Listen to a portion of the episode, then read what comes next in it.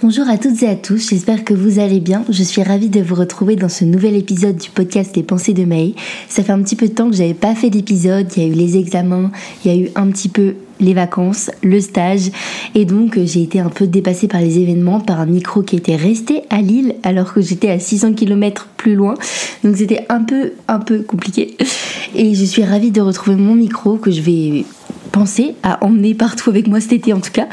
Et euh, je voulais aborder aujourd'hui le sujet des élections législatives. J'ai pas fait d'épisode pour les élections présidentielles, tout simplement parce que justement c'était un scrutin qui était assez clair, assez euh, limpide dans le sens où on pouvait assez facilement le comprendre.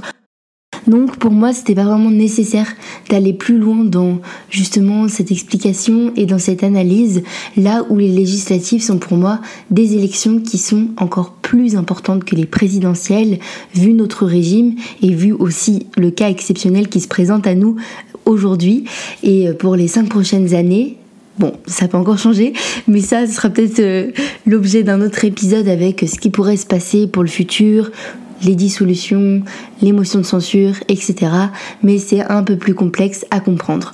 Aujourd'hui, je voulais aborder justement une analyse, une analyse des résultats qui sont tombés donc hier soir, dimanche 19 juin.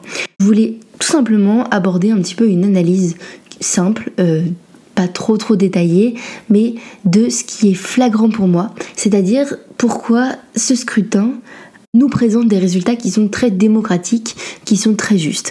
Alors, cet épisode a été inspiré tout simplement de ce que je vois tous les jours sur les réseaux sociaux. Ce matin, je me suis réveillée, j'ai regardé un petit peu les stories Instagram, etc. Et j'ai vu des gens de tous les partis commencer à s'insurger sur le fait que oui, c'est une aberration, il y a beaucoup trop de place au Rassemblement national, ou alors oui, il y a beaucoup trop de euh, NUPS, ou bien euh, de majorité présidentielle, etc. C'est-à-dire que les gens n'étaient pas contents, ce qui peut se comprendre parce que quand on a vraiment un parti qui nous tient à cœur, etc., on peut tout à fait s'insurger de ce genre de résultats. Moi, c'est pas trop mon cas, j'ai pas honte de le dire, j'ai pas trouvé de parti qui me correspond à 100%. Je suis plutôt dans l'optique de me dire, euh, je vais écrire un livre avec mes idées pour la France et plus tard créer mon propre parti, mais pour l'instant, j'ai aucune couleur politique où je me dis waouh, je suis à fond derrière eux, euh, je suis ravie qu'ils aient autant de sièges, etc. Notre assemblée aujourd'hui est représentative de la majorité des Françaises et des Français, du moins celles et ceux qui sont allés voter.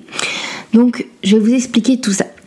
Au présidentiel, au premier tour, nous avons donc eu un vote qui était plutôt de conviction, puisque les gens ont voté pour leurs premières intentions. C'est pour ça qu'ils ont pu voter, même s'il y a eu des campagnes de com avant pour euh, déjà Mélenchon, etc.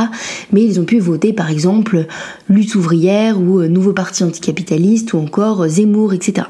C'est pour ça que je vais me baser sur le premier tour plutôt que le second, puisque le second c'est le vote utile, c'est le moins pire, etc. Même si pour le premier tour c'est un petit peu ça, c'est bon, plutôt relatif, mais on va partir du principe que c'était un vote plutôt de conviction, même si c'est pas trop ça. Bref. Pour les résultats, nous avons eu donc Emmanuel Macron avec 27,84%, puis Marine Le Pen avec 23,15% et enfin Jean-Luc Mélenchon avec 21,95%.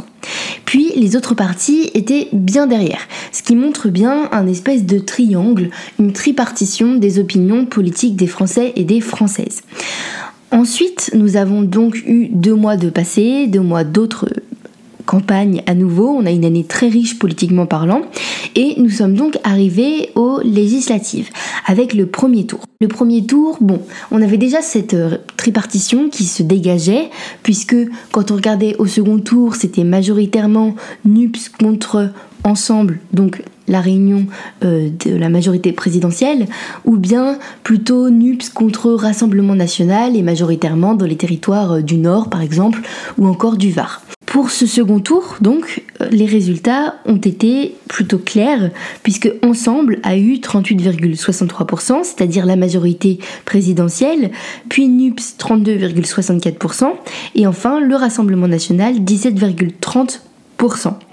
Donc, ce qu'on constate, c'est que les trois partis arrivés majoritairement au premier tour de la présidentielle sont ceux qui arrivent également au second tour des législatives, au premier tour et au second tour d'ailleurs. Euh, donc là, vous allez me dire, bon, c'est bizarre parce que c'est NUPS qui est justement en seconde position et pas pour les présidentielles. Sauf que NUPS est une alliance, là où le, Rassemblement national est un, parti. Donc quand on regarde avec le nombre de sièges, même pour ensemble, la majorité présidentielle, on a 131 sièges sous le nom de Macron, si on parle euh, plutôt comme ça. Puis nous avons 84 sièges sous le nom de euh, Mélenchon. Et donc, la seconde force, c'est Marine Le Pen avec 89 sièges.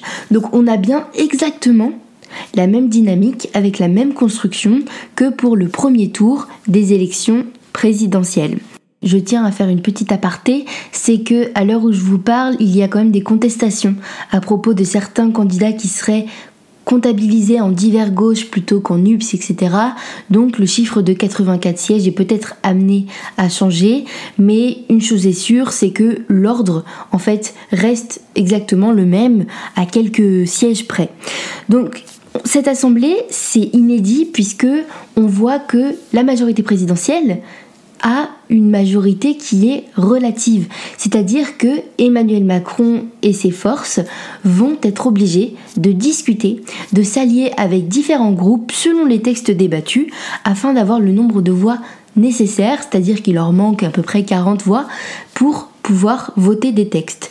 Donc le fait de discuter va forcément amener des négociations, des débats, du mouvement, du dynamisme et également peut-être des compromis avec des propositions d'amendement, euh, par exemple de euh, la part des LR, même de NUPS ou du Rassemblement national. Donc on peut tout à fait imaginer dans cette situation une majorité présidentielle qui va donc venir discuter et débattre à la fois avec l'extrême droite, peut-être avec la gauche de la gauche, mais encore aussi la droite. C'est pour moi un système qui est un peu apparenté à la quatrième république. Donc c'est vrai, c'est une, quatrième république, c'est un système qu'on avait un peu euh, caricaturé comme euh, une instabilité gouvernementale totale, etc. Mais pour rappel, du coup, c'était un régime qui était totalement parlementaire, comme ce qui est actuellement le cas dans la plupart de nos pays européens et pays voisins, du coup. Et euh, la proportionnelle était appliquée, donc, pour élire l'Assemblée nationale. En fait, pour résumer plus clairement, nous passons d'une démocratie qui, de semi voire complètement présidentielle, c'est-à-dire avec une soumission à la majorité présidentielle, c'est-à-dire nettement euh, la Macronie, ces cinq dernières années, nous passons à un régime qui sera bien plus parlementaire, qui malgré des alliances euh, bah, certaines, nécessitera toujours des débats, des discussions, avec des amendements entre différents groupes. Et pour moi, ça c'est une super bonne nouvelle, parce que ça veut dire qu'on va pouvoir concilier des opinions, que aussi confronter son opinion avec celle des autres, eh bien c'est enrichissant finalement, si ça se fait dans le respect bien sûr, et nous allons enfin commencer à plonger euh, notre démocratie dans ce qu'elle est par essence, c'est-à-dire démocratique. Comme je le disais précédemment, beaucoup crient à l'instabilité gouvernementale. Moi, je tiens à leur répondre que nous sommes face à une majorité qui est relative et non une absence totale d'ordre ou de tendance euh, majoritaire, parce qu'on le voit bien quand même. Et euh, en plus, c'est pour moi la stabilité des idées, en fait, qui est le vrai danger, parce que c'est quand rien n'est remis en question et qu'on a trop l'arrogance, en fait, de se croire Jupiter, quoi. Donc, pour moi, c'est vraiment le débat qui va pouvoir aussi donner une certaine vie démocratique qui nous a manqué et aussi ok, il y a une grosse montée de l'extrême droite. Euh, vous le savez, je ne suis pas d'extrême droite, mais il ne faut pas oublier que ça représente une certaine partie de l'opinion française et qu'on ne peut pas la masquer. On ne peut pas euh, dire, bah voilà, euh, il y a des idées, il y a des paroles blessantes pour tout le monde, donc on censure. Non. C'est-à-dire que certaines personnes pensent comme ça, c'est normal qu'elles soient représentées. Alors, je suis d'accord, c'est triste, mais dans un régime démocratique, les opinions doivent être proportionnellement représentées et c'est ce qui va amener ensuite à la discussion. Bon, et laissez-moi me réjouir aussi d'autres choses, c'est qu'on a plus de femmes, on a une féminisation de l'Assemblée nationale, et ça c'est une très bonne nouvelle, et également on a plus de diversité professionnelle. Nous avons des femmes de ménage, nous avons des agriculteurs, etc. Et ça c'est une très bonne nouvelle, puisque ça va permettre plus de diversité aussi dans les débats. Beaucoup d'enseignants et d'enseignantes également, mais ça c'était une tendance qui était déjà perçue les dernières années et notamment il y a 5 ans. Mais voilà, c'est une très bonne nouvelle. Par contre, je viens nuancer mon propos, il ne faut pas oublier, après ces législatives, que la véritable gagnante de cette élection, c'est quand même l'abstention.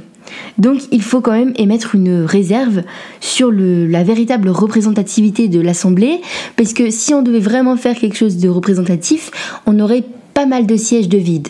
Et c'est peut-être ça aussi le problème de représentativité aussi des idées, puisque comment savoir, à l'heure des sondages, à l'heure de l'abstention, quelle est vraiment l'opinion des Françaises et des Français si euh, plus d'un sur deux ne sont pas allés voter? Voilà. Voilà, j'espère que cet épisode ouvertement politique vous a plu.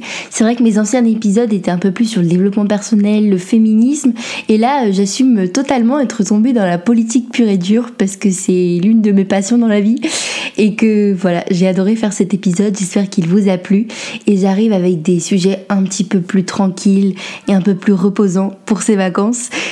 Voilà, j'espère que cet épisode vous a plu. N'hésitez pas à me le dire, à m'envoyer un petit message, à peut-être même débattre, parce que j'entends tout à fait qu'on puisse ne pas être d'accord avec moi. Et c'est pour ça d'ailleurs que j'aime bien parler avec les gens, parce qu'on peut débattre, et puis parce que ce serait pas drôle si on avait tous et toutes les mêmes idées. Donc je vous souhaite euh, une très bonne journée, de très bonnes vacances, bon courage pour ceux, celles et ceux qui travaillent. Et puis euh, on se dit à très vite pour un nouvel épisode du podcast des pensées de Maï.